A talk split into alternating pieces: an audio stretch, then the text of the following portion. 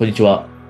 え、今日はですね、このパラドックスを実践すると、ストレスレベルが下がって心穏やかにチャレンジできるようになるというお話をさせていただきます。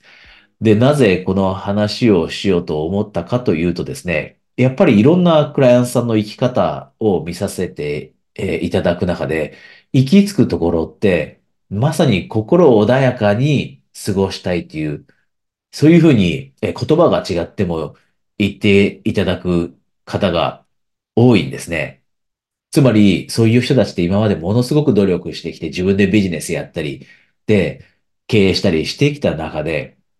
結局忙しすぎてストレスが溜まっても全然意味がない。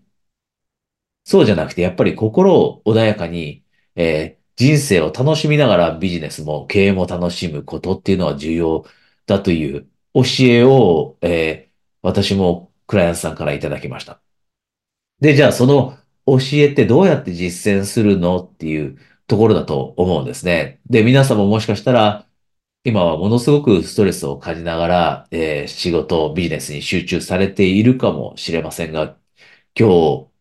えー今からシェアさせていただくことがですね、少しでも、えー役に立てばいいなと思って、えーお話しさせていただきます。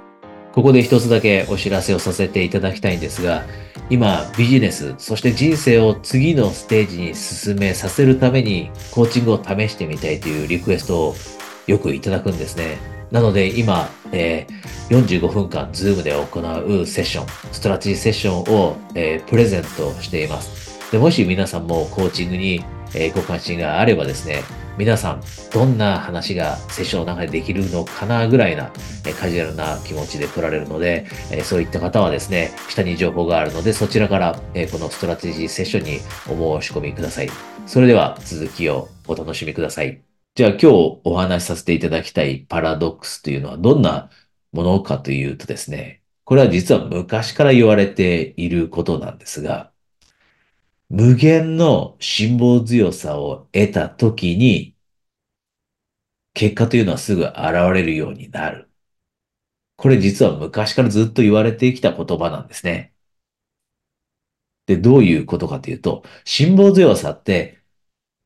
皆さんが求めている結果、今おそらく何かをしていて、プロジェクトをしている、新しいビジネスをしている人もいるかもしれませんが、その結果ってすぐ欲しいと思うじゃないですか。でもそこをぐっと我慢して辛抱強く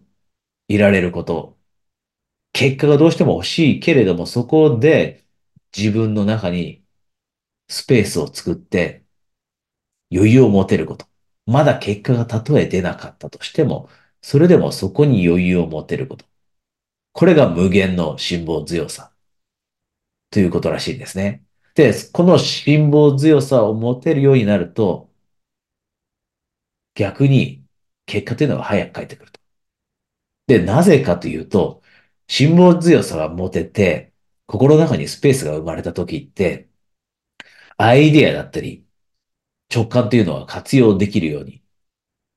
なってくると。クリエイティビティ。そして新しいものの見方。直感。で、これはよく経験されることだと思うんですが、逆にストレスが溜まって過ごしている時って、なかなかいいアイデアが浮かんでこなかったり、そしてもちろん直感なんてなかなか活用できないですよね。でも、本当に心を穏やかに、そしてビジネスを楽しんで、それを飛躍させる方々が何をしているかというと、直感とかっていうものをものすごく活用して、洞察力をものすごい活用して、で、想像力もものすごく活用すると。で、それが通常以上に活用できるようになるのが、しっかりとした辛抱強さを持って、無限の辛抱強さを持って心を穏やかにしておくと。だからこそ、早く結果が欲しい時こそ、スローダウンすると。もう一度言わせていただきますね。早く結果が欲しい時こそ、スローダウンすると。なので、皆さんが今、もしかしたらこの話を聞いてくれた時に、あ、自分は焦ってるな、みたいに感じる方も一部いるかもしれません。そうであれば、ぜひですね、じゃあスローダウンってどうやってやろうということをぜひ考えていただきたいんです。具体的にどうやってスローダウンしようかなと。で、このスローダウンって、一日中スローダウンしなきゃいけないっていうことじゃないらしいんですね。そうではなくて、どこかにスローダウンの時間を入れると。ずっと忙しく過ごす一日ではなくて、スローダウンしてウォーキングする時間を作る。スローダウンしてゆっくりとお風呂に浸かる時間を作る。だったり。またはスローダウンして2、3日。もう仕事のことは完全に忘れて、一人で旅行に行く。家族と過ごす。家族と旅行に行くでもいいかもしれません。このスローダウンの中で何かが生まれてくると。